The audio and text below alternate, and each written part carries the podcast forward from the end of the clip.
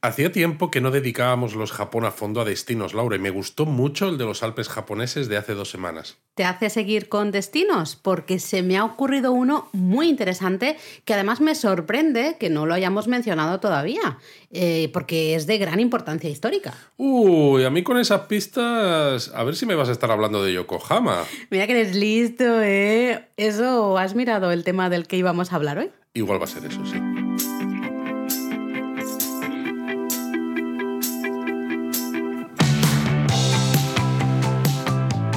Bienvenidos a Japón a Fondo, El podcast sobre Japón de la mano de japonismo. patrocinado por Lexus. Experience Amazing. Yo que quería, Laura, que los japonistas pensaran que era muy listo y al final se van a quedar con que no, con que simplemente he leído el tema. A ver, Luis, todo el mundo sabe que el teatrillo es eso, es teatrillo. Teatrillo. De hecho, sabemos que hay gente que, Que le gusta, el mucho el teatrillo. teatrillo. Ya, pero es complicado, ¿eh? Que ya llevamos muchos episodios. A mí me gustaba mucho más el del teatrillo del comienzo que tú te hacías muy el, el tonto. Ese me gustaba mucho. O sea, creo que no me está gustando nada cómo estamos empezando este Japón a fondo. Bueno, vamos a dedicar a hablar hoy de Yokohama, que es la segunda ciudad más grande de Japón.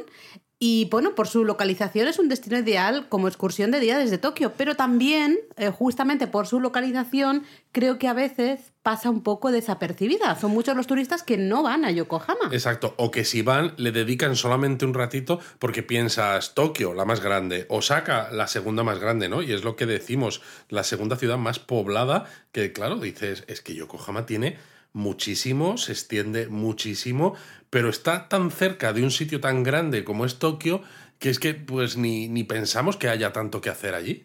Exacto, y bueno, para eso hacemos un poquito este episodio de hoy, para contaros, para deciros algunas, daros algunas ideas de qué ver y hacer en Yokohama, porque realmente podemos estar más de un día perfectamente en Yokohama. Si queremos ver todo, Bueno, le vamos a tener que, dedicar gusta. más de un día. Pero es lo que me gusta de este episodio, ¿no? Porque hay gente que a lo mejor dice, mira, sí, mm, yo te compro todo lo que tú me cuentas de Yokohama, pero tengo X días para mi viaje a Japón y claro, tengo que meter sí o sí Tokio, tengo que meter sí o sí Kioto, Miyajima, Takayama, cosas así, ¿no? Con lo cual solo me queda un día para Yokohama. Pues bueno, vais a tener un montón de ideas con este episodio De para escoger, ese día. ¿no? Que tú luego ya has estado en Yokohama porque resulta que ya lo has visto en otro episodio y ya no lo consideras porque dices, si total, Yokohama para un día ya está bien, pues a lo mejor te damos ideas que te hacen pensar, anda, si resulta que Yokohama da para más de un día y también lo puedes añadir. Exacto, así que bueno, vamos a ver si os inspiramos a visitar al menos un ratito. Si Yokohama. conseguimos que alguno de los que ya habéis estado en Yokohama volváis- volvéis a Yokohama por habernos escuchado aquí, yo creo que habremos hecho un buen trabajo. Yo la verdad es que a la hora de hacer el guion, de decidir de qué sitios Pero queríamos ¿cómo que el hablar... guion, Laura? Si esto lo hacemos así todo de cabeza. A ver, todo el mundo sabe que no hablamos así sin más, pero sí que nos hacemos una lista de los lugares que queremos mencionar durante Claro, el para que no se nos episodio. olviden. Claro, porque si no es muy fácil que, que al final se nos olvide, ¿no? Entonces nos hacemos nuestra lista y en el momento de hacer la lista yo dije, ostras, hay sitios que hace mucho tiempo a los que no hemos ido y me apetece volver a ir. Otros sitios estuvimos Yo es que quiero hacer fotos nuevas de, de esos sitios. Claro, es que ese es el tema, ¿no? Entonces, bueno, a mí me, ha- me está apeteciendo mucho. Pero bueno, para sit- situarnos, Yokohama es la capital de la prefectura de Kanagawa, muy cerquita, hemos dicho, justo de Tokio, está ahí en la bahía de Tokio. Y hasta 1859, la verdad es que Yokohama casi ni existía, podríamos decir, era un pueblito pesquero sin más, sin más. Sobre todo porque estaba cerca de Edo, que a pesar de que Edo no era lo que es hoy Tokio, ¿no? Ya era una de las ciudades más grandes que había en el Era mundo. un mega, claro, un mega era- centro. Era un megacentro, ¿no? Porque tenías ahí al Shogun, entonces, claro, Yokohama, ¿no? Como pueblito pesquero, pues se quedaba, pues eso, para poca cosa. Pero realmente veremos, bueno, muchas de las cosas que os vamos a recomendar ver hoy en, eh, en este episodio están relacionadas justamente con ese momento que Japón reabrió al mundo. Ya sabéis que Japón estuvo... El 11 eh, de octubre del 2022. Básicamente, sí. No, un poquito antes, pero vamos, tampoco no mucho antes. Eh, ya sabéis, después, ¿no? El periodo Edo, Japón estuvo completamente cerrado al exterior y ya cuando finalmente abrió, forzadamente, digamos, pues eh, eh, Yokohama obtuvo ahí mucha fuerza, mucha importancia, la ciudad creció muchísimo. Bueno, claro, porque es donde habían llegado los barcos del Comodoro Perry, es donde se empezar, empezaron a llegar los barcos del resto de potencias extranjeras, donde se empezaron a montar los consulados. Claro, porque básicamente etcétera. era eh, Yokohama estaba lo suficientemente cerca de Tokio para, pues eso, ¿no? A- a que los extranjeros se asentaran ahí y pudieran hacer todas esas eh, reuniones, ¿no? Y esas relaciones con los japoneses, pero no era Tokio, estaban lo suficientemente lejos también para decir no están aquí, ¿no? No, no les tenemos justo en nuestra capital, sino están aquí al ladito. Not in my backyard. Sí, un poquito, ¿no? Entonces, eh, bueno, a Yokohama realmente le, le vino muy bien en ese momento y vamos a ver hoy que muchas de las cosas están justamente relacionadas en este, con este momento importante de la historia japonesa. Empezamos, Luis, dando un paseo por Yokohama. Venga, dale. Pues yo empezaría por la zona de Minato Mirai 21. Creo Claro. que deberíamos empezar por ahí, centrarnos un poquito ahí. Eh, Minato Mirai 21 es una zona ¿no? moderna, un desarrollo moderno Bueno, el del propio- puerto de Yokohama. El propio nombre lo indica, ¿no? Porque el Mirai significa futuro, Futuro. y el 21 se puso por el siglo XXI, ¿no? Porque era una zona que miraba hacia el futuro del siglo XXI y más adelante, ¿no? Un nuevo desarrollo en toda la zona portuaria que, como ha pasado en muchos otros lugares portuarios japoneses, pues claro, se desarrollaron mucho en su momento, de- con la reapertura de Japón a Occidente, ¿no? El comienzo del periodo Meiji, pero luego también en muchos casos, pues claro, se, han- se quedaron anticuados, ¿no? Y aquí justo lo que se quiso es vamos a adaptarlo para los tiempos modernos y para que pueda seguir creciendo y pueda seguir siendo interesante. Este episodio que no lo escuche el alcalde de Málaga, que nos la lía parda aquí en el puerto de Málaga, lo estoy viendo. Bueno, Nos hace un Málaga Mirai 21, Exacto. 22 o lo que sea. Bueno, Minato es puerto, ¿no? Entonces, Sí. Minato Mirai 21, pues eso, ¿no? El, el puerto del futuro que mira al siglo XXI, como has dicho tú. De todas las cosas que hay, pues podríamos empezar hablando por la famosísima Landmark Tower. Exacto, es un. Hay un observatorio, eh, porque además, que es una de las cosas interesantes, porque la Landmark Tower es uno de, de los edificios más altos de Japón. Y claro, desde este observatorio, que en este caso no es gratis, se tienen unas vistas del puerto y de la ciudad de Yokohama súper chulos. En total son 70 plantas, son 296,3 metros, que en su día hicieron de la Landmark Tower el edificio más alto de Japón. En eh, 1993, creo Eso que es, es, cuando sí. se construyó, porque claro, desde entonces, ahora mismo tenemos la, la torre Abeno Harukas en En Osaka, Osaka. que es un poquito más alta, y se está construyendo otra en Asabu Yuban, en Tokio, que va a ser más alta, y luego otra en Nihonbashi, también Exacto, en la parte trasera de la estación de Tokio. Exacto, que esa va a ser la más alta, pero esa hasta 2027 no va a estar lista. Cierto. Eh, bueno, ha dicho Luis, 70 plantas. Tenemos un hotel de 5 estrellas, diría que ocupa las plantas 49 a las 70. Como Y justo el mirador que tú decías, se llama Sky Garden, está en el piso 69. ¿eh? Está ahí en, en medio, digamos, del, del hotel, por decirlo de una manera. Y como tú decías, tiene una, ofrece unas vistas súper chulas, 360 grados de la bahía al final. Y si tenéis suerte, si es un día des- despejado, podéis ver el monte Fuji clarísimamente desde ahí, ¿no? Totalmente. Y además, claro, la parte baja del rascacielos, ¿no? Hasta la- lo que no es Bueno, parte baja, entre parte comillas. baja, entre comillas, O exacto, sea, que son muchas plantas, ¿no? 48 plantas. Efectivamente, hay tiendas, restaurantes, clínicas, oficinas, absolutamente de todo. La única, el único inconveniente del mirador, ¿no? Aparte de que hay que pagar para verlo, es que no es un mirador al aire libre. No, Entonces, está claro, cristalado. Depende, por ejemplo, ¿no? Si quieres hacer fotografía, de utilizar un filtro polarizador para evitar los reflejos, pero sobre todo dependes de lo limpio que estén los cristales, aunque generalmente aquí suelen estar Bastante, bastante, limpios. limpios. Sí, pero si yo que sé, ha llovido y no les ha dado tiempo Exacto, luego a sobre mandar todo, al equipo sobre, de todo, limpieza. sobre todo en cosas así, ¿no? Que Sí. si te queda algún churretón, luego dices, es que haga lo que haga, se me va a ver en la foto, ¿no? Pero yo tengo fotos, por ejemplo, de Yokohama desde la Landmark Tower y no notas que haya un cristal. Mm.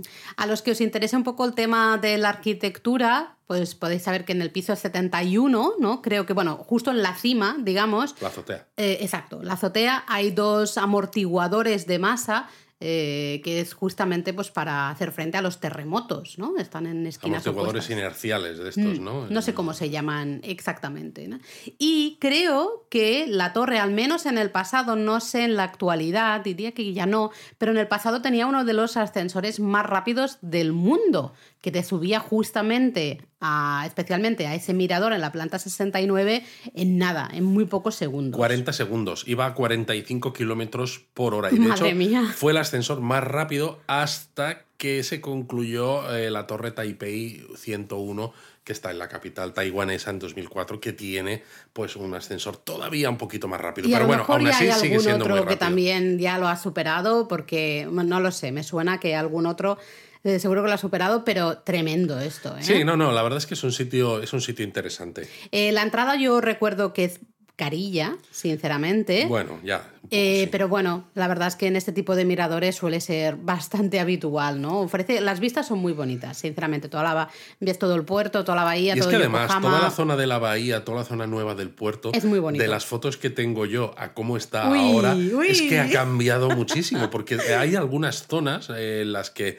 bueno, se veía algunos edificios, ¿no? Como el hotel este con forma de vela, ¿no? Que era muy clásico también del Minato Mirai 21, pero quitando eso, en mis fotos se ven muchos muchos espacios, ¿no? Lo que serían como Desarrollo fincas, pendiente. ¿no? Que, que está totalmente plano y que a lo mejor como mucho hay algún parking, ¿no? Porque bueno, ya que tenemos este espacio, pues vamos a permitir que los coches aparquen, pero que no hay nada hecho y se ve hasta un poco demasiado vacío. Sí. Y yo creo que si subimos ahora va a ser tremendo. Bueno, eh, mi plan sería subir ahora y hacer las mismas fotos, ¿no? Desde el mismo sitio. Exacto. Para poder comparar, ¿no? Justamente Sí. del año, bueno, subimos en el año 2007, si no recuerdo Madre mal. mía, sí que porque hace- luego hemos estado otras veces, pero no hemos subido. Eh, bueno, hemos- nos hemos dedicado a ir a otros lugares, ¿no? Entonces sería interesante. Otros lugares de Yokohama. Sí, sí, exactamente. Eh, justo al lado de la Landmark Tower tenéis el Museo de Arte de Yokohama, por si os interesa, pero nosotros hoy pasamos un poquito del arte, lo siento, y nos vamos a ir al parque de atracciones que hay justo a los pies de, de esta torre, en la zona de Minato Mirai, que es el parque de atracciones Cosmo World, ¿vale? Eh, la verdad es que es un parque de atracciones bastante compactito, pequeñito, pero Pues muy sí. variado. Tiene varias... Uy, perdonadme que estoy con un catarrazo y tengo la voz que se me va y se me viene. Tiene, tiene, tiene voz de, de camionera, Laura. Tengo voz de camionera. y además se me va, se me viene, y tengo la nariz taponada, así que perdonadme. Pero, bueno, hay lo que una- decía, o sea, ¿no? es muy Pequeñito, pero muy variado. Pero claro, una de las cosas que más destaca y que se ve desde varios puntos es la Noria Cosmo Hombre, ¿no? claro. Con el mismo nombre que el parque de atracciones, ¿no? Cosmo Clock 21. Sí, creo que el nombre oficial es Cosmo Clock Exacto. 21, pero vamos, nadie la llama Nadie así. la es la noria del Cosmo, Cosmo World toma y saco. acabamos. Es una noria de 112 metros y medio de altura, que cuando abrió de nuevo era la noria más alta del mundo, ¿no? Muchas de las cosas que se hicieron en Yokohama eran lo más grande del mundo cuando se abrió, aunque en Shiga se construyó otra más alta un poquito más tarde. Pero bueno, Sí, el bueno. caso es que Pero es sigue una mega siendo noria. espectacular y Fue- eso es lo que importa. Se construyó para la exposición de Yokohama Yes 89, creo que se llamaba. Eh, y, y bueno, creo que antes, en el pasado, era un poquito más eh, bajita. Creo que medía 107, pero luego la 107 metros y medio. Sí, Claro, por eso la de Shiga, que se construyó después, que era de 108 metros, fue Era más, más alta. alta. Pero luego, claro, porque la, re- la desmontaron y la, La- volvieron sí, a montar. la, la desmontaron y la pusieron en una base. Hicieron así un poquito un truquito de la un poco Mendruco. como con la Skytree, ¿no? Pues vamos a ponerle la parte de arriba un poco más alta porque queremos que llegue Así más supera, arriba. ¿no? Pues aquí lo que hicieron es la base de la noria era bastante más alta, con lo cual la altura total, ¿no? De, de todo el entramado, pues ya sí que llegó a esos 112,5 metros de alto que tú decías. Pero fijaos si es grande, que la noria esta que tenéis en Yokohama tiene 60 góndolas y cada una es capaz de llevar hasta 8 personas. Y la rotación, una rotación completa de la, de la noria, tarda 15 minutos. Mm, Bueno, está bien. A ver, lo del 15 minutos está bien para tema romántico, porque te da tiempo ahí a. a- Pero bien. tienes que asegurarte de no discutir justo antes de entrar en la noria. Eso porque si no también. son 15 minutos un poco complicados. Y yo estaba pensando en que si son góndolas para ocho personas, Hombre, pues no, yo Sí, quiero mucha privacidad. privacidad, mucha por privacidad favor. va, a ser que no. Hay que ir en un momento que no haya mucha cola y entonces decir, oye, nosotros queremos estar solitos porque esto es nuestro momento romántico. Hombre, para algo romántico te vas a Osaka a la noria del Hep Five, que es Hombre, así que es es, de mucho- parejitas. pero es muy, es muy pequeñita. Esta es una noria gigantota. Claro, no me gusta claro. más. También desde ella, evidentemente, si vais en días de buena visibilidad, se puede ver el Monte Fuji. Claro, Con lo cual, esto ya es maravilloso. Es el combo absoluto, ¿no? Ir al atardecer, por ejemplo, que se va iluminando todo, ves el Monte Fuji, eh, ya cuando anochece La ya verdad es que es el verlo, plan ¿no? Pero- perfecto. Solo lo estropean las otras seis personas que hay contigo en la góndola, pero hay que, hay que hacer algo mm, para echarlas y estar, al menos estar ahí solos. ¿ah? o compras ocho billetes y le dices al señor, mira, no, yo es que so- somos ocho en realidad. Ya vienen, son mis amigos invisibles. y listo. Bueno, en toda esta zona de Minato Mirai hay un montón de otras cosas interesantes de ocio, entretenimiento, aparte de- de este parque de atracciones, como por ejemplo hay un onsen, bueno, un spa, un onsen spa de estos modernos, funciona, tiene zona de spa, tiene zona onsen tradicional, tiene zona parte como de hotel, parte de restaurante, es decir, chulo. puedes alojarte ahí y disfrutar de todas las instalaciones, pero también puedes ir simplemente durante unas horitas a disfrutar de las aguas termales. Así que bueno, está guay porque es el Manjo Club, eh, se llama, y justo al lado tenemos justamente el museo del Cup Noodle, el Cup Noodle Museum. Sí, es un museo que en las fotos que tengo de 2007 no sale. No está, no Eh, estaba construido. Pero menos mal que tenemos las fotos en la web que os debemos post. Sí, porque hay vídeo. Tenemos vídeo en Mm. YouTube del Camp Noodle Museum.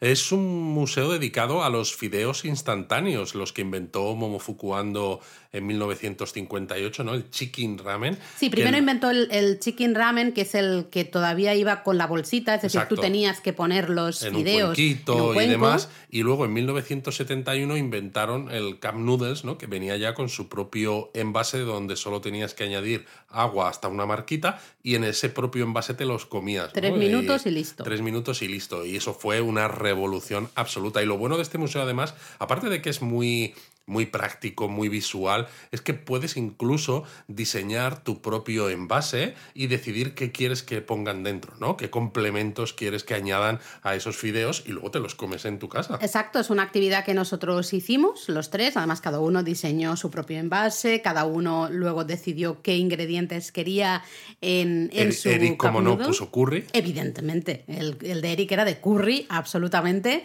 Eh, fue muy divertido. Es una Mucho. bastante tontería porque al final es un rato de estar dibujando, ¿no? Lo que es el. Exacto, te dan una, un envase de Cup Noodles que es totalmente vacío, ¿no? O sea, tienes espacio para que lo puedas decorar con unos rotuladores que ponen a tu disposición y luego simplemente te acercas a la zona donde están los empleados, ¿no? Que te dicen qué quieres que le pongamos, ¿no? Puedes añadir hasta cuatro o tres o cuatro sí. cosas y luego ves todo el proceso eso de cómo se cierra, Eso, ¿no? eso, cómo eso. se sella térmicamente y cómo te lo guardan en una bolsa eh, acolchada con aire, precisamente para que no se golpee mientras lo vas, vas visitando el resto del museo o vuelves a tu casa o a tu hotel. en Sí, este que caso. lo de la bolsa colchada está muy guay, Pero pero, luego, un montón. claro, intenta meter eso en la maleta. Mm, no funciona, ¿vale? Os lo digo ya, yo tuve que deshacerme de todas las bolsas acolchadas porque si no eso no había manera de que entraran los tres cup noodles esos en, en la maleta. Eh, si vais con niños, muy, muy, muy divertido. Si no vais con niños, también. Creo También. que es un museo que está bastante guay. También hay zona de restauración, podéis comer ahí también. No Hay sé, zona a de mí tienda, me... Además, Sí, ¿no? Se bueno, pueden comprar millones de cosas. eh, además, eso, ¿no? Se puede ver también cómo los Cup Noodles que, que hicieron para la Estación Espacial Internacional cuando hubo un Detallitos de astronauta estos, sí. japonés y, Sí. Y es muy, muy, muy curioso. Sí, me gustó mucho eso, lo que tú has dicho. El museo era muy visual, muy amable, ¿no? Podías tocar ciertas cosas, se activaban ciertas cosas, eh, no sé. Y luego había una zona para niños que esa solo la podían usar los niños, que a mí me dio mucha rabia. Ah, es verdad. En la que los niños hacían de cup noodles. O sea, cada niño era un cup noodles y entonces se metían como por las máquinas, ¿no? Que iban llenándolo todo de fideos y demás, hasta empe- empaquetado, etcétera. Que era, era como una especie de mini, pues no sé, toboganes, Sí. con eh, túneles en los que meterse, pero todo hecho como si fuera una cadena de producción de, de Cup Noodles. Entonces a. Eric la verdad es que le, le gustó, le gustó mucho y yo me quedé con las ganas porque yo dije, oiga, que yo tengo espíritu de niño, pero me vieron así alto y con barba y me dijeron, pues va a ser que Claro, no". pero Luis vieron y dicen, este no, no pasa por el tobogán. O sea, eh, no, no, no, no cabemos, así que no. Eh, hay un montón de cosas más, pero destacamos especialmente estas en lo que es esta zona de Minato Mirai. Y de aquí podemos ir andando Bueno, aquí también tendrías el Nippon Maru, ¿no? En toda esta zona. Bueno, sí, vale, es verdad. Sí, sí, sí, se me había olvidado. Es El- un navío con, de velas ahí precioso, el Nippon Maru de 1930, que es un buque escuela. Era un buque Era escuela. un buque escuela para cadetes. exacto. Exactamente. De hecho, creo que entrenó, digamos, a más de 11.000 cadetes durante 54 años, Qué hasta que fue retirado ya en 1984. Y de hecho, mm, si se cuenta, ¿no? todos los viajes, eh, todo el, el tiempo que estuvo en movimiento, se dice que ha dado...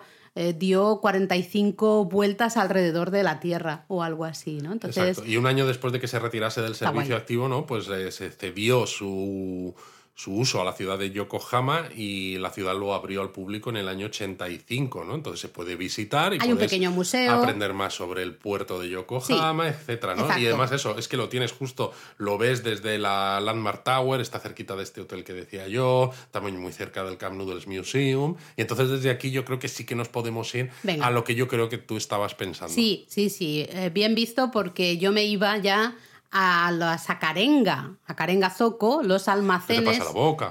Mira, almacenes de ladrillo rojo de Yokohama muy famosos. ¿no? Son actualmente es un centro de bueno centro comercial. realmente Tiene tiendas, de restauración, restaurantes y eso, es. pero anteriormente era la casa de inspección de aduanas para las actividades de envío de la bahía de Yokohama allá por 1920. Entonces, claro, tiene esta arquitectura que a nosotros nos gusta tanto de ese Mucho. periodo Meiji barra Taisho, ¿no? De esos momentos, porque claro, todas estas construcciones con ladrillo rojo son muy típicas de estos momentos de principios, de finales, principios de finales del siglo XIX, principios del siglo XX. Llaman a la puerta, Luis. Ya estoy de vuelta. ¿Ya has abierto al, al cartero, Luis? Sí. Bueno, perdonad, entre madre mía, entre mi resfriado. No, no, pero tiene que pero, pero, interrupciones. pero es- ha sido interesante porque tiene que ver porque lo que ha traído es algo necesario para que japonismo haga esas buenas fotos desde lo alto de la Landmark Tower en nuestro próximo viaje. Así que todo, Uh. todo queda encajado dentro del tema japonismo.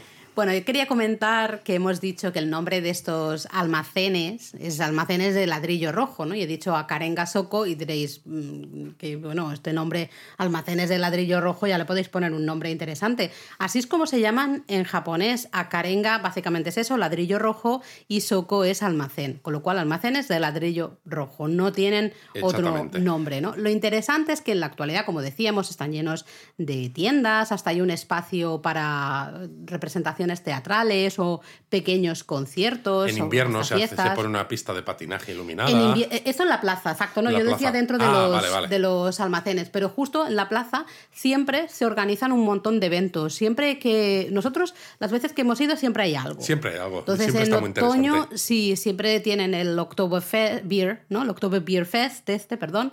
Eh, luego, como tú decías, eh, ya en invierno, en Navidades, pista de patinaje, iluminadita, con esos almacenes de ladrillo rojo también iluminados de fondo, el skyline de Yokohama, que desde aquí ya se empieza a disfrutar muchísimo. Exacto. Eh, Ah, súper romántico. La verdad es que sí, y, hay, y verano, hay- con y hay tempitos, bastante para, hay bastante para descubrir, porque al fin y al cabo son dos almacenes, Mm. ¿no? Así alargados con, con de unas tres plantas. Sí, tres pisos más o Parece menos. que es pequeño, pero jolines, hay, hay bastante cosa para, para hacer en los almacenes, ¿no? Entonces yo creo que es interesante, aparte de por lo que digo, si quiero comer algo allí, si quiero aprovechar alguno de esos festivales y tal, la propia arquitectura de los almacenes, tanto por fuera como luego por dentro, Es ¿no? una todo ese entramado también, incluso no de acero, de las vigas y demás, creo que es súper bonito. Merece entrar aunque no queráis comer nada o no queráis ver ninguna tienda porque, tienda porque decís "Mm, no voy a resistir la tentación y voy a comprar algo. Merece la pena entrar, aunque sea dar una vueltecita para verlo justamente por dentro. El primero tiene menos tiendas, si no recuerdo mal, tiene unas cinco o seis tiendas porque sí que tiene esa galería y toda la zona de representaciones teatrales y conciertos, la sala de conciertos, digamos. En cambio, el segundo eh, sí que está más dedicado a tiendas, y restaurantes y cafeterías, ¿no? Hay tiendas en la planta baja, luego toda la parte de arriba está toda llena de restaurantes y cafeterías, así que bueno, depende de lo que os interese, pero yo recomiendo darse un paseíto por los dos. Lo vemos un poquito todo, disfrutáis de esa arquitectura maravillosa y, luego desde la plaza disfrutáis de alguno de los eventos que haya o también de las vistas, ¿no? Porque ya estamos, claro, estamos eh, a pie de en la propia bahía ah, y ya se empieza a vislumbrar, ¿no? A ver bien el skyline de Yokohama, aunque ahora os recomendaremos un sitio que para nosotros es mucho mejor para hacer fotos, fotazas de ese skyline de Yokohama. Totalmente, mucho mejor. Pero bueno, eh, yo creo que hemos visto un poco el Minato Mirai este, ¿no? Podemos contarles a los japonistas qué otras cosas hay de interés en Yokohama, porque hemos dicho al principio que hay bastantes, ¿no? Que dan para más de un día. Pues yo quiero, Laura, que, me lo demuestres. Al lío, ¿no? Bueno, pues tenemos que hablar sí o sí, que está muy cerquita de Minato Mirai, podemos llegar andando fácilmente. En el mapa de japonismo os ubicáis fácilmente el barrio chino de Yokohama, llamado Yokohama Chukagai. Exacto, uno de los más importantes que hay en Japón. De hecho, es el barrio chino más grande de Japón. Es más grande que el de Kobe y que el de Nagasaki, que son los otros dos barrios chinos de, los dos grandes barrios chinos, exacto. Hay unas 250 tiendas y restaurantes mm. temáticos o de propiedad china que están repartidos por toda la zona en un área de unos 300 metros cuadrados y tiene unos 160 años, claro, más o menos cuando... el tiempo en el que empezó a llegar toda la gente de fuera. Claro, como os decíamos, 1859 se abrió este puerto marítimo de Yokohama. Empezaron a llegar inmigrantes chinos y se asentaron justamente aquí. Además, si veis eso, está muy cerquita de lo que es Minato Mirai, eh, con lo cual es justo la zona del puerto. Sí que es verdad que en 1923, cuando hubo el gran terremoto de Kanto, eh, se vio evidentemente toda esta zona muy afectada. Eh, y luego, 1937, conflictos ¿no? entre China y Japón, guerra. Sí, la Segunda Guerra Sino-Japonesa. Exactamente. Eh, entonces, evidentemente, ahí se frenó por completo el crecimiento de este barrio chino. Sí, pero tras la Segunda Guerra Mundial volvió a crecer otra vez a lo loco. Sí, sí, sí. Y, bueno, además ya luego se establecieron relaciones diplomáticas eh, luego con, con, Taiwán, creo, en fin, no sé. Eh, que, que, digamos que también hubo un impulso por parte de la ciudad de Yokohama en hacer crecer un poquito este barrio chino también como punto turístico, ¿no? Al final. Y de hecho hay una línea de ferrocarril, ¿no? La línea Minato Mirai, que justo una de las estaciones es en pleno barrio chino, ¿no? Exacto, Chukagai. Mm, con lo cual, pues claro, va muy, muy bien para llegar hasta ahí.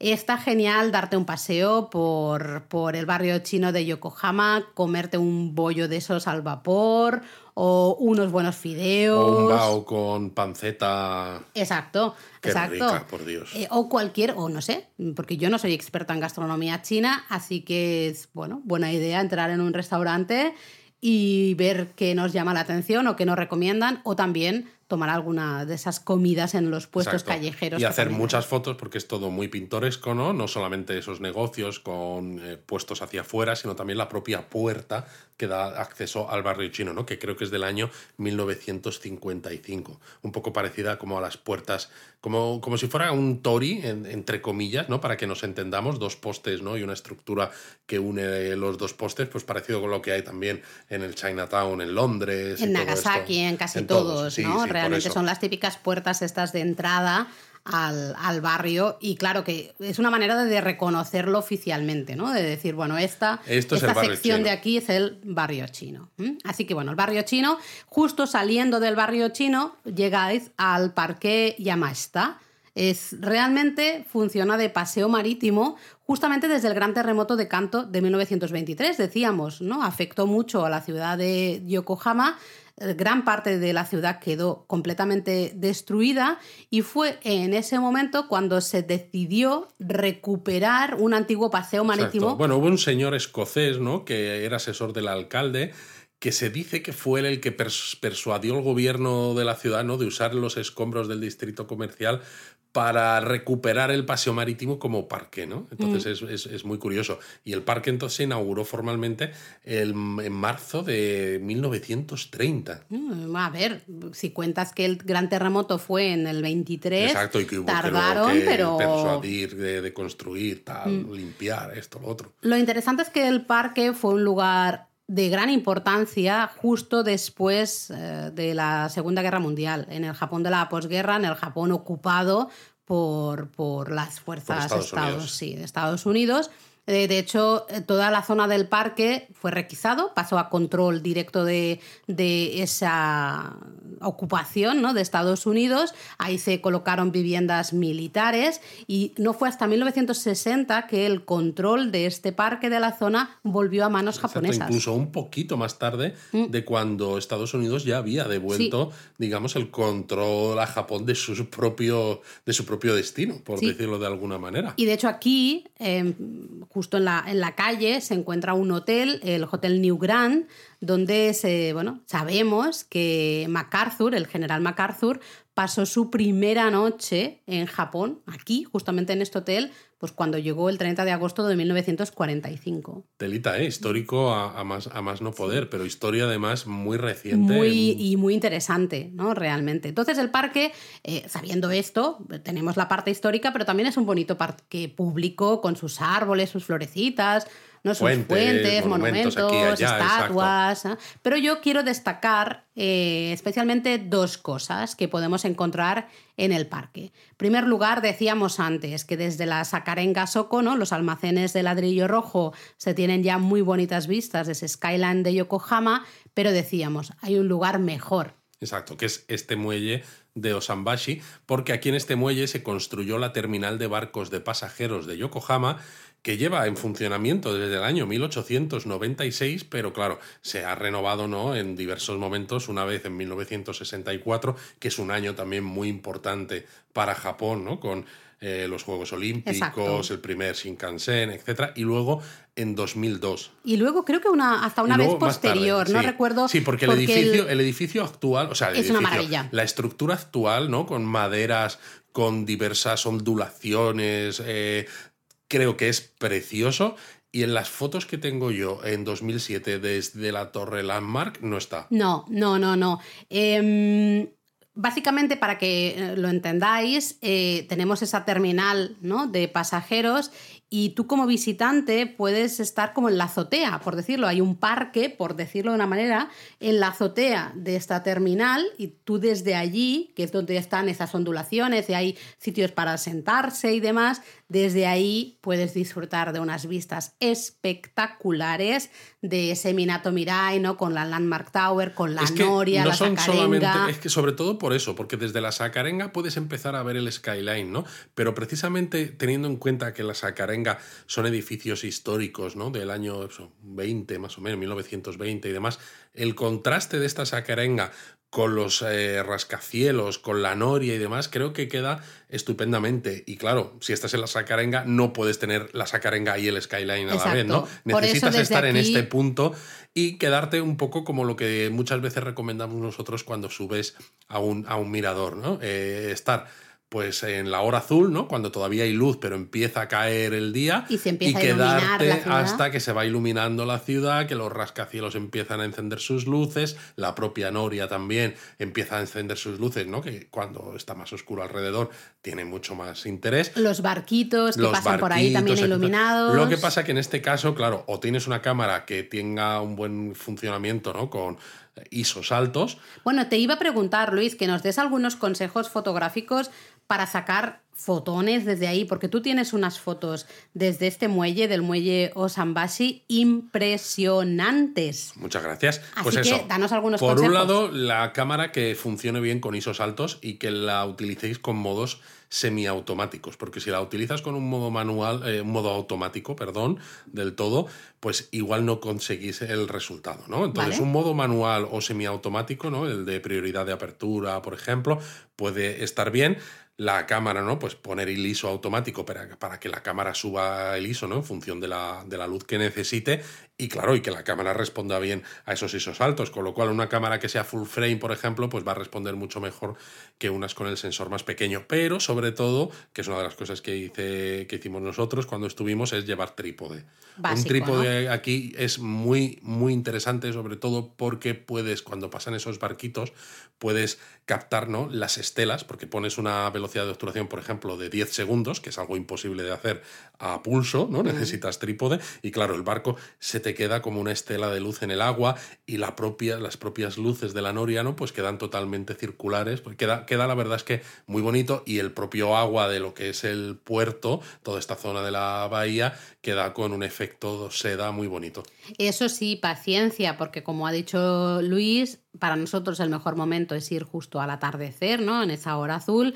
¿Qué significa eso? Que estás, puedes estar un buen rato sacando fotos y diciendo... Muy buen rato. Claro, hasta que ya realmente está oscuro y todo, ¿no? Se ha iluminado todo el skyline, que ya dices, vale, ya está. Sí, porque hay un momento, que no sabes muy bien cuándo parar, ¿no? Tienes que esperar a que esté oscuro del todo, casi. Exacto. Hay un momento, ¿no? Este, cuando empieza la hora azul, que está muy bien, pero todavía queda algo de luz, ¿no? Luego, cuando ya se pone el sol y se empiezan a iluminar los edificios, todavía queda algo de claridad residual en el mm, cielo, que también sigue estando muy bonito, pero hay un momento en el que el cielo se empieza a poner ya de un azul tan, tan, tan oscuro que incluso con el trípode, ¿no? La foto queda bonita, pero ya es todo demasiado oscuro. Y ya es más frío, ¿no? Quizá le falta quizá un puntito de, de calidez, depende también de cómo sea el atardecer, claro.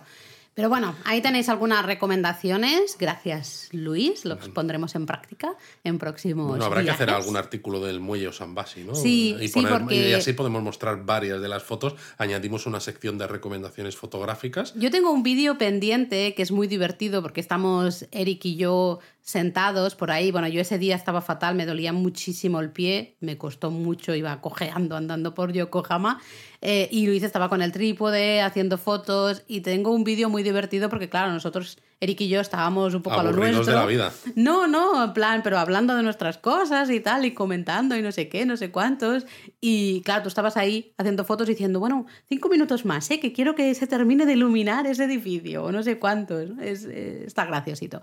Pero bueno, aparte de este muelle, eh, que para nosotros es el mejor sitio desde el que ver eh, ese skyline iluminado de Yokohama, también decíamos que en el parque os recomendamos otro lugar y este es un otro barco. En este caso es el Hikawa Maru. Eh, me sale como lo del Star Trek. ¿eh? El Kobayashi Maru. Kobayashi Maru. el Hikawa Maru realmente sería. Es un transatlántico japonés que fue construido en 1929. Exacto, ahora es un barco museo. Exactamente. Y es muy interesante eh, la historia un poquito que te cuenta el propio museo del interior. Sí, porque el barco este, su viaje inaugural fue en mayo de 1930 de Kobe a Seattle. Mm, exacto. Eh, bueno, es que realmente, a ver, eh, cubría este barco y otros eh, dos o tres, no recuerdo, barcos de esta misma clase, ¿no? Cubrían una ruta regular entre Yokohama, Vancouver y Seattle. Esto a comienzos, bueno, mediados casi, ¿no? De, del siglo XX. se dice que claro, que era espectacular por dentro, que tenía unas decoraciones así, un interior art deco maravilloso y de hecho a este en concreto, el, al Hikawa Maru lo llamaban la reina del Pacífico, ¿no? Y hasta se sabe que Charlie Chaplin viajó en, eh, en este barco en parte de una vuelta al mundo que hizo en 1932, ¿no? Madre mía, y luego, claro, durante la Segunda Guerra Mundial, muchos refugiados judíos de la persecución nazi huyeron a Canadá y a Estados Unidos a través, de, Japón, en un momento peculiar de la historia, y muchos de ellos lo hicieron en el Hikawa Maru, precisamente. O sea, muy interesante. Y luego durante la guerra eh, sirvió, claro, de barco, navío, hospital eh, para evidentemente las tropas japonesas, pero rápidamente después de la guerra volvió a funcionar como transatlántico y de hecho volvió a la ruta Yokohama-Seattle que ya tenía antes de la guerra. Sí, pero solamente hasta 1960 que fue cuando dejó ya de, prestar servicio y bueno, lo bueno es que lo tenemos todavía en esta zona mm. del parque en, en Yokohama, pues para visitarlo ¿no? y ver un poco cómo era el, un viaje en un barco así lujoso con tanta historia en, en, la actualidad. Sí, la verdad, muy interesante, así que ya lo sabéis. En el parque, como hemos dicho, hay un montón de cosas más. Desde aquí también salen barquitos estos de excursión, algunos con restaurante, en fin, un montón de cosas. Luego hay un montón de esculturas, fuentes de agua, monumentos, ¿Os da para, para dar un buen paseíto? Sí, no os vamos a contar todas las esculturas que hay porque esto lo, lo, tenéis en el post de Yokohama de japonismo. O lo vais a tener. o lo vais a tener. Eh, porque estamos reestructurando todos estos posts. Los que sois de la comunidad japonismo, algunas de estas cosas ya las sabéis. Estamos trabajando duro, dando un lavado de cara considerable a muchas de las guías que tenemos en la web, así que bueno, estamos en ello. Pero bueno, desde el parque podemos llegar a la torre Yokohama Marine Tower que, claro, la comparas con la Landmark Tower y dices, hombre, pues esto es muy chiquitito. Sí, porque son unos 100 metros. Bueno, pero también... Compara con los 296, claro. Claro, pero también tiene su miradorcito, como todas este, estas torres japonesas, ¿no? Y ofrece vistas interesantes, claro, de la parte justo que tiene cerquita, que es el barrio chino, el parque Yamashita y un poquito esa zona del puerto de, de Yokohama, ¿no? No sé, es, es bonita, típica torre de estas de puerto. O bueno, es una especie de faro, porque se inauguró en 1961 y de hecho la propia torre se anuncia como el faro más alto del mundo, ¿sabes? Aunque, claro, aquí hay que ver qué listas... Al final a los japoneses les encanta mucho lo de decir eh, lo más mejor del mundo, ¿no? Porque bueno, a los japoneses y a cualquiera. Yo creo que si sabes buscarte la frase, puedes conseguir que cualquier cosa que tengas sea lo más algo. Exactamente. Eh, se inauguró en 1961 y de nuevo, también se puede ver el Monte Fuji desde su mirador. Si tenemos suerte, claro, si, si se deja ver el Monte Fuji. Así que bueno, ahí tenéis otra idea. Más ideas de cosas muy interesantes para hacer en Yokohama, pues la zona de Yamate. Es conocida por ser uno de los distritos residenciales de esos extranjeros que vivían, y bueno, muchos de ellos todavía viven en Yokohama, ¿no? De cuando justamente abrió el puerto de Yokohama en 1859. Exacto, residencias de extranjeros, consulados, y lo bueno es que todavía queda una arquitectura muy occidental en toda esta zona. Sí, es, una barbaridad. Ahí tenemos muchísimas ganas de volver para hacer fotos nuevas y bien hechas.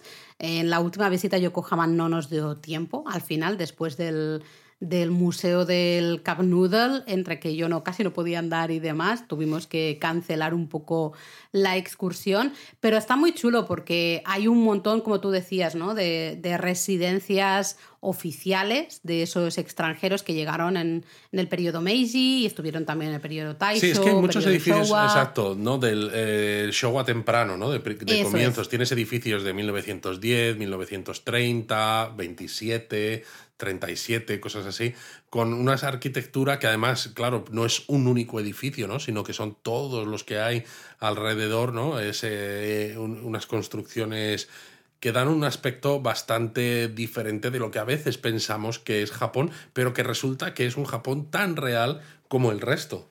Totalmente. Además, bueno, de estas residencias que decíamos, también iglesias, ¿no? Y hasta, bueno, el cementerio de extranjeros, el cementerio general extranjero de Yokohama, que, vamos, construido eso eh, justo en 1859 o casi, eh, a, petición de, de, Perry. efectivamente, ¿no? Y tienes tumbas y monumentos conmemorativos de muchos miembros destacados de la comunidad extranjera en ese periodo en el que todavía quedaba el shogunato, ¿no? El llamado Bakumatsu, y luego de comienzos del, del periodo Meiji. Entonces es muy, muy interesante. El origen es muy curioso porque justamente cuando llegó Perry, a, cuando regresó, de hecho, ¿no? a Japón ya la, la, vez final. Para decir que ya habéis decidido que si queréis abrir o no. Que tenéis que abrir, mm, chavales, que, que, no nos vamos, que tenéis que abrir, ¿no?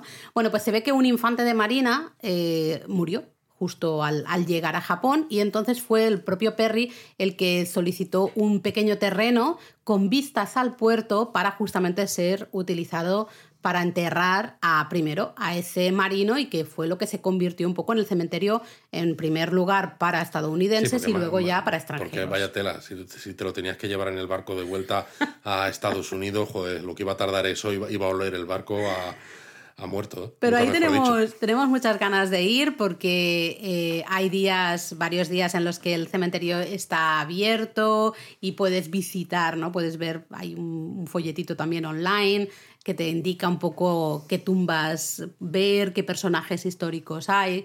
Ya sé que suena un poco macabro, ¿no? Esto de No, visitar hombre, pero por cementerios. ejemplo, pero me parece muy interesante. La gente visita muchísimo el cementerio de Père Lachaise en, en París, Claro, ¿no? Es uno de claro, los clásicos, porque claro. además hay eh, nombres importantes enterrados allí, pues al final esto es lo mismo. Bueno, y mira, yo ahora tengo como excursión también ir a ver el cementerio de ingleses aquí en Málaga, por, Por ejemplo. ejemplo. ¿no? Eh, Bueno, pues estas cosas forman parte de la, de la historia de, de un lugar. ¿no?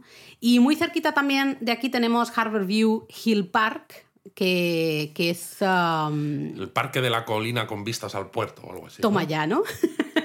es que en japonés es básicamente igual. ¿eh? Desde el que se ve el puerto, creo que es el, el nombre en, en japonés. Aquí se encontraba la residencia del cónsul británico, eh, justo un poquito después de que reabriera el puerto de Yokohama en 1859.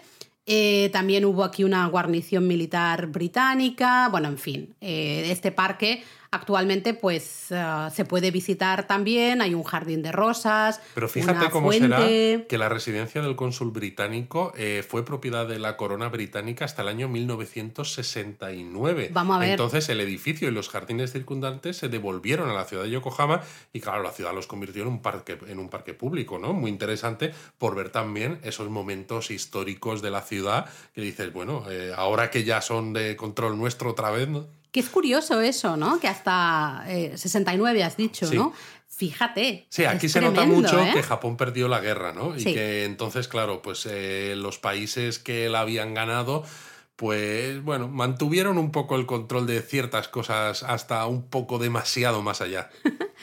Más cosas interesantes, porque todavía tenemos más cosas interesantes. Bueno, si nos gusta comer, el Museo Ahí, del Ramen. Claro, toca hablar del Museo Porque del hemos Ramen de hablado antes Yokohama. del Cup Noodles, pero claro, estos son fideos instantáneos. Aquí hablamos del Museo del Ramen como, pero bien. Eh, O sea, Exacto, eso es importante destacarlo. ¿eh? Cup noodles son los fideos instantáneos. A los que tú le añades agua y te, en tres minutos los tienes. Ahí está. En cambio, el Museo del Ramen de Yokohama está dedicado al ramen, tal cual, a la elaboración, a las particularidades, a las diferentes zonas, en fin. Es un sitio peculiar porque está decorado como el Japón de la era Showa, de hecho como el Tokio del año 1958, ¿no? Puedes ver carteles de películas, casas antiguas, ¿no? Que dices, Ese te- toque retro. Eh, Sí, un toque retro que no entiendes muy bien por qué esta necesidad cuando realmente el ramen lleva siendo popular incluso desde antes en Pero Japón. porque les gusta mucho. Sí, sí, sí. De hecho, hay muchos parques temáticos que tienen zonas que están eh, diseñadas siguiendo, pues eso, ciudades del Japón Showa.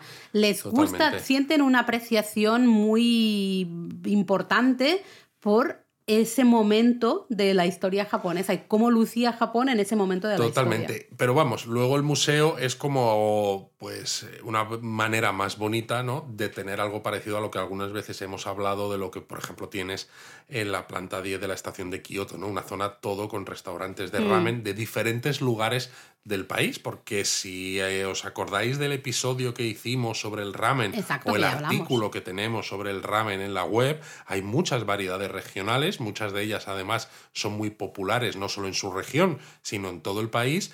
Y en, el, en este Museo del Ramen básicamente lo que hay son sucursales de restaurantes reales. O sea, no es que haya un restaurante que diga, yo te hago un ramen de estilo Sapporo, yo te hago un ramen de estilo Tonkotsu, ¿no? De Hakata. No, no, sino los restaurantes que los están haciendo son sucursales de restaurantes de verdad que existen, pues eso, en Fukuoka, en Sapporo, en donde sea. La- lo bueno es que podéis probar un montón de ramen de muchas partes del país. Lo malo es que a veces los restaurantes van rotando, van cambiando, no siempre están los mismos, ¿no? Entonces, si tú vas una vez y dices, jolines, lo que disfruté con este ramen en concreto en esta visita que hice al Museo del Ramen, a lo mejor vas tres años después y ese ya no está y hay otro. Para mí no es malo eso, porque No, no, no es siempre malo. hay mucha variedad. Para mí lo malo es tener solo un estómago, porque claro, realmente no puedes probarlos todos. No, lo bueno es que en este museo venden cuencos pequeñitos, que es eh, una manera en la que los propios japoneses que visitan el museo lo utilizan eh, siempre, porque con el cuenco pequeñito, ¿no? que es, eh, creo, no sé si solía tener un tercio del Un precio. tercio, diría, o, sí. o algo así, pues Sí. pruebas el ramen, ¿no? Los fideos, un poquito del El chashu, un poquito del caldito, pero no te llenas tanto como para que no te quede sitio para comer otro de los, de los ramen que hay por allí, ¿no? Entonces, pues eso, puedes probar a lo mejor tres ramen diferentes a base de pedir cuencos pequeñitos. El problema está en que cuando uno de los que pruebas dices, jolín, qué bueno está, te cuesta comer tan poco, tan poca cantidad, ¿no? Porque dices, yo lo que quiero es con el cuenco entero de esto. Porque yo, por ejemplo, me pedí el cuenco entero de un ramen de, Un tonkotsu. de un tonkotsu, un ramen de Hakata, que me pareció que estaba espectacular. O sea, el mejor ramen que, que había probado en mi vida. Madre mía, qué cosa más buena. Ay, qué hambre, qué ganas de volver al Museo del Ramen de Yokohama, Luis, mucho. Otro lugar recomendado, eh, si os gusta la cerveza, especialmente, pues tenemos también en Yokohama Kirin Beer Village, eh, está al lado norte de la bahía de Yokohama. Y bueno, aquí también tiene una parte de museo, podemos aprender más de la historia de la, claro, de la cerveza Kirin. Y luego ¿no? probarla, Al ¿no? final, Digo yo. Y luego probarla, Eso es, lo evidentemente. que, eso es lo que importa al final. Y si lo de la cerveza no os va y sois más de pasear por jardines así tradicionales japoneses, tranquilos porque en Yokohama También. también, podéis. Están los jardines Sankeien, que bueno, pues típico mm, jardín paisajístico de estos de paseo japonés. Ya tenemos un episodio, ¿no? De, del Exacto. podcast dedicado a los jardines. Y un con- articulazo en la web también sobre los jardines que no veas. Exactamente, tiene su estanque, ¿no? Pequeños riachuelos, un montón de flores y de árboles, eh, pues que están, está bonito en cualquier época del año, realmente. Es un jardín que fue construido en 1904. Qué Luis, bueno. ¿no? Pero bueno, alguna gente dirá, oye, yo es que voy con niños y por si el tema del Cup Noodles no os ha quedado claro, ¿no? O la Landmark Tower o la Noria, porque hay muchas cosas que a los niños les pueden gustar, hay otra más que también os podemos, o dos más que os pueden interesar. Una de ellas es el parque Hake- Hakeijima Sea Paradise, que es una especie de zoológico dedicado a la fauna marina. Sí, aunque yo prefiero un, en todo caso, eh, el Zoorasia, creo que se llama, que es un zoológico así como más nuevo, más moderno, en el que se intenta eh, estar un poco más en armonía con la naturaleza, Sí, que los con animales, los no estén en animales. espacios tan reducidos o viejos, ¿no? Como Sí, a veces pasa en otros tos es que es japoneses, que son un poco... A mí los zoos japoneses me dan un poco de, de aquella mal manera, rollo. ¿no? Porque tienen, uf, parece que, que- que han, han visto mejores años, ¿no? Esos Sí, zoos. eh, yo creo que van un poco lentos. Creo que este es un movimiento que se está dando en muchas partes del mundo, Sí, ¿no? De- totalmente. De, de cambiar el estilo, el zoológico de toda la vida eh, ya no está bien. Es- entendemos que no está bien y quieres ver otra manera de hacer pues estos parques un poco de naturaleza, ¿no? De ah, entendernos con los animales, puede aprender de los Totalmente. animales. O sea, y mejor demás. Zurasia que el parque Hakeijima Sea Paradise. Y bueno, no sabemos hasta cuándo realmente, pero a día de hoy todavía tenemos un nuevo atractivo turístico que es el Gundam. Exacto, el Gundam Factory Yokohama. Porque a alguno a lo mejor les suena que existe un Gundam en Odaiba, que es verdad.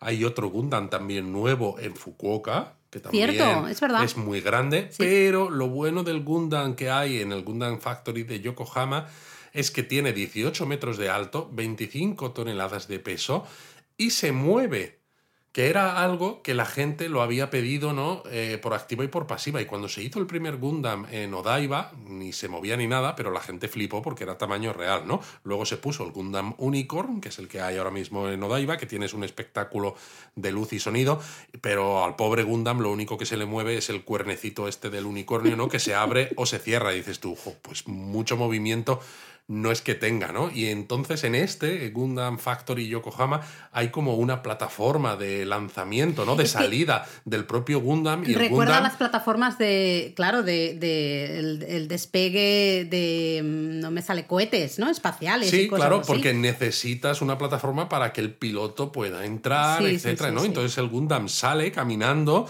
se agacha, se mueve y flipas. O sea, es que es una barbaridad. Se suponía que tenía que estar listo, ¿no? Pues para los Juegos Olímpicos. de- Bueno, para justo antes, para ¿no? justo, antes de los, Juegos, Olímpicos, de, 2020, claro. Luego, claro, pasó lo que pasó, se No descolocaron qué pasó, todas Luis. las fechas y demás. Iba a estar expuesto luego hasta marzo de 2022, pero se amplió el plazo y se ha dicho que va a estar al menos hasta marzo de 2023. Yo creo que todavía lo van a ampliar un poquito más. Es que Viendo que Japón ha abierto en octubre de 2022. Está claro. Y teniendo en cuenta, Laura, lo que ha costado montar esto, porque han sido años de investigación, ¿no? A ver cómo se podía hacer un Gundam que realmente se moviera y montar toda esa estructura, ¿no? Porque ya no solo el propio Gundam, sino todo lo que hay alrededor, eh, ¿no? Esa plataforma como de lanzamiento y demás, es que dices, montar esto para que lo vea gente durante un año, un año y medio y ya está, no tiene ningún sentido. Pero bueno, eh, vamos a dejarlo aquí. Hemos dado un buen repasito a Yokohama, que si no, Luis, nos quedamos sin tiempo para... Japonismo Mini. Pues como no sé cómo vamos de tiempo, yo creo que me has mirado antes mal y me has dicho, Laura, creo que vamos un poquito mal de tiempo. Bueno, estamos, eh, estamos en la parte larga un poco de los episodios del bien y del mal. Bueno, pues eh, a lo mejor en este japonismo mini podríamos hablar, por ejemplo, del Tori de Miyajima. Oh, el Tori de Miyajima, ese Tori famoso que a toda la gente le gusta. Ya sabéis que ha estado cubierto por andamios durante mucho tiempo, toda la pandemia, básicamente. Y bueno, actualmente, a día de hoy, sí, bueno, cuando lo escuchéis vosotros. 24 de noviembre, que es cuando se emite este episodio, pero bueno, depende de cuando lo escuchéis, claro. Em, pues solo queda, ya no quedan andamios, pero sí hay como un, unos andamios. Una pasarela. Una pasarela, gracias, eh, que va justo por debajo del, del Tori y lo conecta con la costa oeste, digamos, de lo que es la playa de, de la zona. Solo queda eso. Por fotos que he visto, se puede acceder ahí, puedes subir a esta pasarela y por lo tanto puedes pasar por debajo del Tori desde esta pasarela, ¿no? Por encima de, esta pasarela y he visto, había un montón de gente. Un montón de gente, ya. Pero bueno, en teoría para diciembre, es decir, supone en un mesecito... Que lo van a quitar También se, quita esta pasarela porque es una pasarela, pues bueno, que no está pensada para ser permanente. No, no, no, no. Se ve la típica pasarela como de andamio. Como de obra, sí, sí, sí.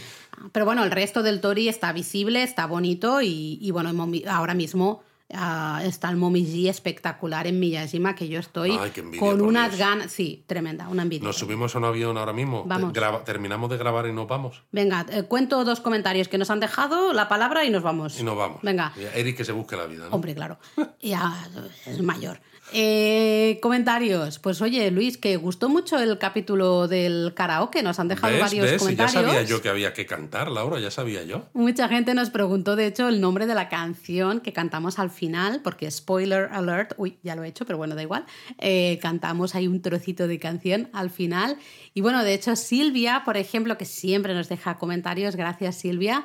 Eh, pues nos decía que le había gustado mucho y que casi que se va a animar ¿no? a, a usarlo, porque claro, dice, ahora ya sé exactamente qué hay que hacer, cómo son, un poco qué esperar, ¿no? Y dice que practicará con alguna canción japonesa y que ha echado ahí un vistazo, bueno, una oreja a, ese Otoko no Himatsuri que mencionaba, que mencionaba yo, que le ha gustado mucho y que a lo mejor ella también se pone a cantar justo esa canción. Lo que me faltaba. Pero bueno, luego Miguel también nos comentaba en el Discord que, le, que escuchó el episodio de los Alpes japoneses y que le gustó mucho. Y de hecho pensaba, nos decía Miguel, que era una zona no tan amplia, porque dice, es que habéis dicho mil sitios para ver. Hombre, claro, ya que nos estáis dedicando, ¿no? Pues una horita, una horita y diez de tiempo para escucharnos cada semana. Nosotros lo agradecemos muchísimo. Lo menos que podemos hacer es que esa horita que nos dedicáis esté llena de contenido y que tengáis un montón de cosas que hagan que sea realmente que os sintáis contentos de haber estado con nosotros. Y contenido interesante, ¿no? Contenido de lápiz y papel. Ahí está, hombre, que hoy no lo habías dicho, Luis. Ya ha habido. Hoy era contenido de lápiz y papel. Ya te digo que sí era. Pero bueno, si queréis comentarnos cualquier cosa, si queréis preguntarnos también cualquier cosa, porque en estas secciones de los Japón a fondo, en Japonismo Mini, siempre podemos responder dudas también, pues ya sabéis, en el Discord o a través de las redes sociales nos podéis escribir lo que queráis o incluso al correo, ¿no? El info.japonismo.com, escribidnos vuestras dudas y en el siguiente Japonismo Mini pues las responderemos. Claro que sí. Y bueno, vamos ya con la palabra japonesa. Hoy estamos poco inspirados. No, poco inspirados no, porque hablábamos de Yokohama y claro, los nombres japoneses tienen un significado. Bueno, Yokohama significa playa eh, horizontal, perdón, occidental. Como hemos estado hablando tanto de los occidentales en Yokohama. eh, Estás fatal de lo tuyo. y nos interesa justamente esa parte de Hama, ¿no? que Hama significa playa. Y si recordáis, el japonesamente 32, Dos. 32 Es de las mejores playas de Japón. Exactamente, en muchos casos los nombres, si os fijáis, van a tener siempre el Hama. Por ejemplo, ¿no? Mencionábamos una playa que era muy bonita, aunque no se permite en lo año, al sur de Kochi, que era Katsurahama. Katsurahama. Y ahí tenemos el gran problema, que esto lo hemos hablado en muchas ocasiones con las traducciones. ¿Qué hacemos? Eh, ¿La llamamos la playa Katsura? ¿O la llamamos la playa Katsurahama? ¿O cómo la llamamos? Japón, ¿no? Y la- las oficinas de turismo japonesas prefieren El nombre usar completo. el nombre completo, aunque te- técnicamente sea duplicar, Eso ¿no? es. decir, decir playa Katsurahama, ¿no? Igual que se prefiere decir, por ejemplo, en Kioto, el río Kamogawa, Kamogawa. en lugar de río Kamo, ¿no? Porque O los ese gawa puentes, sería- también con el bashi. Eh, a ver, yo en parte lo Claro, entiendo. porque es Nihonbashi, no es el puente Japón. Exactamente, ¿no? Eh, pero en parte lo entiendo porque cuando tú hablas con un japonés, él, el nombre para ellos, ¿no? Mentalmente el nombre de, esa- de ese lugar, por ejemplo, es Katsurahama. Claro, tal como No es- funciona el japonés, claro, sí, porque no es hama añades el, por un lado y katsura la- por el otro. añ- añ- añades la palabra que describe al raíz, nombre, ¿no? eso es. Entonces, claro, siempre va siempre va junto, ¿no? Claro. En un idioma como el español, por ejemplo, es que eh, no, no funciona así. Claro, Kamogawa es que para un japonés es Kamogawa. Entonces tú vas a un japonés y le dices Kamo y a lo mejor dicen, ¿me está hablando de patos? ¿De qué me está hablando? No, no me, no me queda claro. Entonces Kamogawa, ah, vale, sí, sí, claro, pues el río Kamo está aquí. Eh, entonces, claro, creo que también para los turistas es más, probablemente mejor mm, aprendérselo completo en japonés con ese hama, Yo en general estoy gawa. bastante acostumbrado, ¿no? Digo, ya que hemos sido con la palabra, tú decías que no hemos sido muy... eh, no, no hemos tenido mucha creatividad, Bueno, pero al menos esta estamos haciendo una reflexión ¿no? Mm. interesante. Yo en general sí que estoy muy acostumbrado a usar los nombres completos, pero hay uno en concreto que me cuesta, A ver, ¿cuál? que es el río Sumida Ah, en Tokio, porque es, sería de nuevo Sumidagawa. Mm. Sumidagawa, ¿no? Eh, y sin embargo, no sé, quizá porque se ha hablado en general más de este río, porque Sí, es eso, es el río más ser. importante de la ciudad más importante de Japón, que eh, es más típico hablar de río Sumida y no río Sumidagawa. Hay otros lugares que no, si se están empezando a promocionar o a ser un poquito más conocidos eh, desde el punto de vista turístico, pues es lógico que pues, ellos digan, oye, preferimos que añadas ¿no? El- la palabra que hace referencia a qué es, ¿no? Pues una playa, un río, un puente, y entonces un lo digan. templo, un templo. Bueno, bueno, ese es otro. Otro que claro, te baila, el otro lío. templo, aquí esta, esta discusión la estamos teniendo ahora, eh, pero la hemos tenido mm, muchas veces. Claro, hemos hablado porque es de que dera de veces. Kiyomizudera significa templo, con lo cual realmente Es sería el templo, Kiyomizu. Ese es el nombre. Kiyomizu-dera. Si dices templo Kiyomizudera, estás diciendo el templo templo Kiyomizu. Kinkaku-ji. Templo Kinkaku. Eh, pero tú dices, a alguien le dices el templo Kinkaku y te dicen, ¿qué dices? Y luego ya además el lío de cómo lo transcribes también a la hora de escribirlo con caracteres guion, sin guion. Exacto, le pones un guion para separar la palabra que es, indica el nombre de la palabra que indica qué es, o lo pones todo junto porque para ti es el, el nombre es todo junto. Porque Uf, Kinkaku-ji se ve mucho con guion, pero en cambio Kamogawa nunca se ve con guion. En los puentes, muchos casos los he visto con guion. Eh, los Dera, muy poco, casi siempre con. Bueno, depende. Alguno. Kiyomizu Dera eh, se ve mucho junto. Pero los puentes, por ejemplo, el Nihonbashi, ¿no? que Todo es una es zona de junto, Tokio, va sí. todo junto. Y, eh, y Es tú un dices, caos. eh, estoy en Nihonbashi, ¿no? que es el puente Japón, pero no si vas al puente dices, estoy en el puente Nihonbashi, no dices, estoy en el puente Nihon. Nihon. Mm. Bueno, Es muy- perdonadnos lío, aquí la reflexión. Eh, recordad, Hama era la palabra. Exacto, Nos Hama. hemos perdido. Pero básicamente es eso, es playa y la veréis, pues claro, anotada, ¿no? Junto, como de sufijo, a nombres de en playas. Fukuoka, ¿no? Eh, que creo que tenemos mañana directo en eh, YouTube, que vamos es. a hablar de Fukuoka, ¿no? Tenemos la playa Momohama. Oye, ¿vamos a bailar una bachata? Una bachata en Fukuoka, como decía Juan Luis Guerra, y de hecho menciona esta playa en la canción, ¿no? Claro. Pues eso, Momo es melocotón, eh, Jama es playa, ¿no? Entonces es la playa del melocotón. Claro, y no dices la playa Momo, sino que Exacto, es la es playa Momojama. Momojama. Bueno, Tiene su, tiene su puntito. es ¿eh? interesante, es interesante para reflexionar. Y Yokohama, claro, no es la playa de Yoko. La playa de Yoko. De Yoko Ono. Nos estamos liando, Luis. Nos estamos liando. Bueno, esperamos que os haya gustado mucho este paseo que nos hemos dado por Yokohama, que os Exacto. hayáis animado a visitarla o revisitarla si ya habéis estado en Y alguno si de estás lugares. escuchando esto por segunda vez, porque eres de estos locos que sabemos que los hay, que, se, que escuchan una primera vez para, bueno, tener una idea general y luego vuelven a una segunda con el lápiz y el papel. Que nos pues encanta. Esto va para ti, gracias. Muchas gracias. Mátane. Mátane.